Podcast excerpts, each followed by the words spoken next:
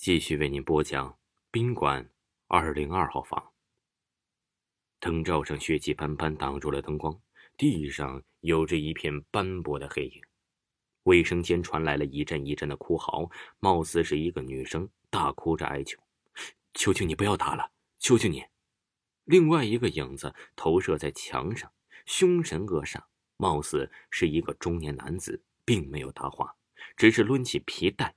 一下一下砸在了那个女孩子的身上，女孩子倒在地上，一个劲儿的哭。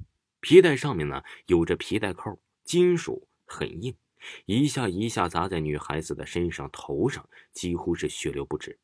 小月一动不能动，只得躺在床上，局外人一样的看着他们。女孩子最后已经失去了所有的力气，在地上蠕动着，而男人似乎也打累了，转身丢下腰带出门。不知道去干什么。小月心里一阵奇怪，明明自己已经把门堵死了呀，那男的是怎么出去的？来不及多想，因为男人出去之后，门在风的带动下左右摇晃。方才那个还在地上艰难蠕动的女孩扶着墙，一寸一寸的爬起来。小月瞪大了眼睛细看，发现跟在梦里追自己的女鬼竟然是同一张脸。可是梦里是个女鬼呀，难道她一定会死？刚想到这里，只见那女孩因为站立不稳，原本是想要去书桌旁去拿东西，结果一下子扑到了桌子上。与此同时，女孩的手也迅速攥紧了一把水果刀。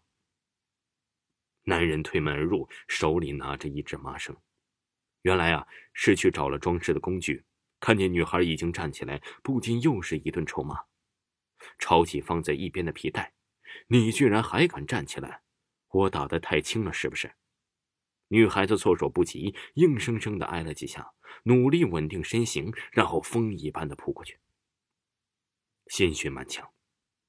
女孩用这种方式跟他同归于尽。小月看得胆战心惊，房子里一片寂静。是突如其来的敲门声打破了这寂静。小月刚刚平复了一下心情，又被吓了一跳，于是猛然张开了眼睛。太阳光透过窗帘的缝隙，在雪白的被子上形成了一条金色的光线。小月眯了眯眼睛，觉得是一阵不真实的恍惚，于是狠狠地掐了掐自己的胳膊，好疼啊！这次真的不是梦了。敲门声一阵紧随着一阵，似乎门外的人有点着急。现在已经是白天，没什么好怕的了。小月费劲儿的把昨天用来堵门的东西移回原位，然后睡眼惺忪的开了门。昨天晚上做了一夜的噩梦，今天呢再起来，感觉四肢都疼。门外是昨天引路的小哥，依旧是一脸笑。小姐，你昨天只预定了一天，请问你是续订还是退房？想到昨晚的事情，小月也不管还能不能找到落脚的地方，果断选择了退房。出去的路上，他问：“你们这宾馆是不是有什么说法？”小伙子头也不推：“没什么说法，我们宾馆干净的很。”得了吧，哪个宾馆还没个传说呀？更何况我昨天都看见了，是一个女孩。话音未落，小伙子转过头来，一脸严肃：“你昨天开门了？”“没有啊，不过……”我就是看见了。小伙子停下脚步，叹气：“哎，都已经这么久了，你竟然还不肯安息？什么？这个，就是个比较长的故事了。比较长的故事里还跟这个宾馆有关。跟别的宾馆不同，这家宾馆并没有建在什么火葬场啊、坟地呀，或者是乱葬岗，干净的很。宾馆的前身也是宾馆，这还是很久很久以前的事了。”只不过方圆多少里就这一个，所以紧俏，生意也好。人一旦有了很多钱，知道了钱的好处，就会更加的喜欢钱。宾馆老板也不例外。这块地方人烟稀少，往来的人也不多。于是啊，加上当时通讯的交通并不发达，给了他很多的可乘之机。于是他赶紧把目光放在了年轻的女孩身上。大部分的时候，他只是抢了他们的财物就会放人。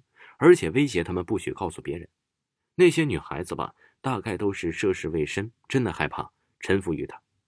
于是他的丑恶行径就真的很久没有被发现，而实施这些的时候，都是在小月隔壁的房间二零幺，一直到遇到了小月从梦里见到的那个女孩。女孩不肯交出钱财，也不肯乖乖听老板的话，甚至还趁老板不注意的时候偷偷跑了出去。他想报警，想找人把他那些丑恶的行径公之于众，但是刚刚跑出了宾馆的大门呢，就被抓了回来，然后。便是小月亲眼看到的那一幕：女孩杀死了宾馆老板之后，将其拖到了二零幺房间，但是紧接着也因为失血过多不幸身亡，两个人都死了。所以说，每天晚上，当年的那个女孩子都会现身，去来找这个旅店的旅客，希望可以为自己沉冤昭雪。但是据说那个店主人的灵魂也不得安宁，活着的时候是一个恶人，死了之后依然是个恶鬼。每天都会去挨个敲门，只要有人开门，就会被他弄死。小月不知怎的，昨天并没有听见敲门声，大概也因为是死去的女孩子同病相怜，暗地里保护着她逃过一劫吧。后来，小月离开了那家宾馆，新找的宾馆虽然位置更加的偏远，却也没出现像之前一样的幺蛾子，住的还算是顺利。不过回想起那一天的梦境，依然清晰的印在脑海里。每每想起，唏嘘不已。听众朋友，宾馆二零二号房到这里就为您全部播讲完毕，请您继续收听以下的故事。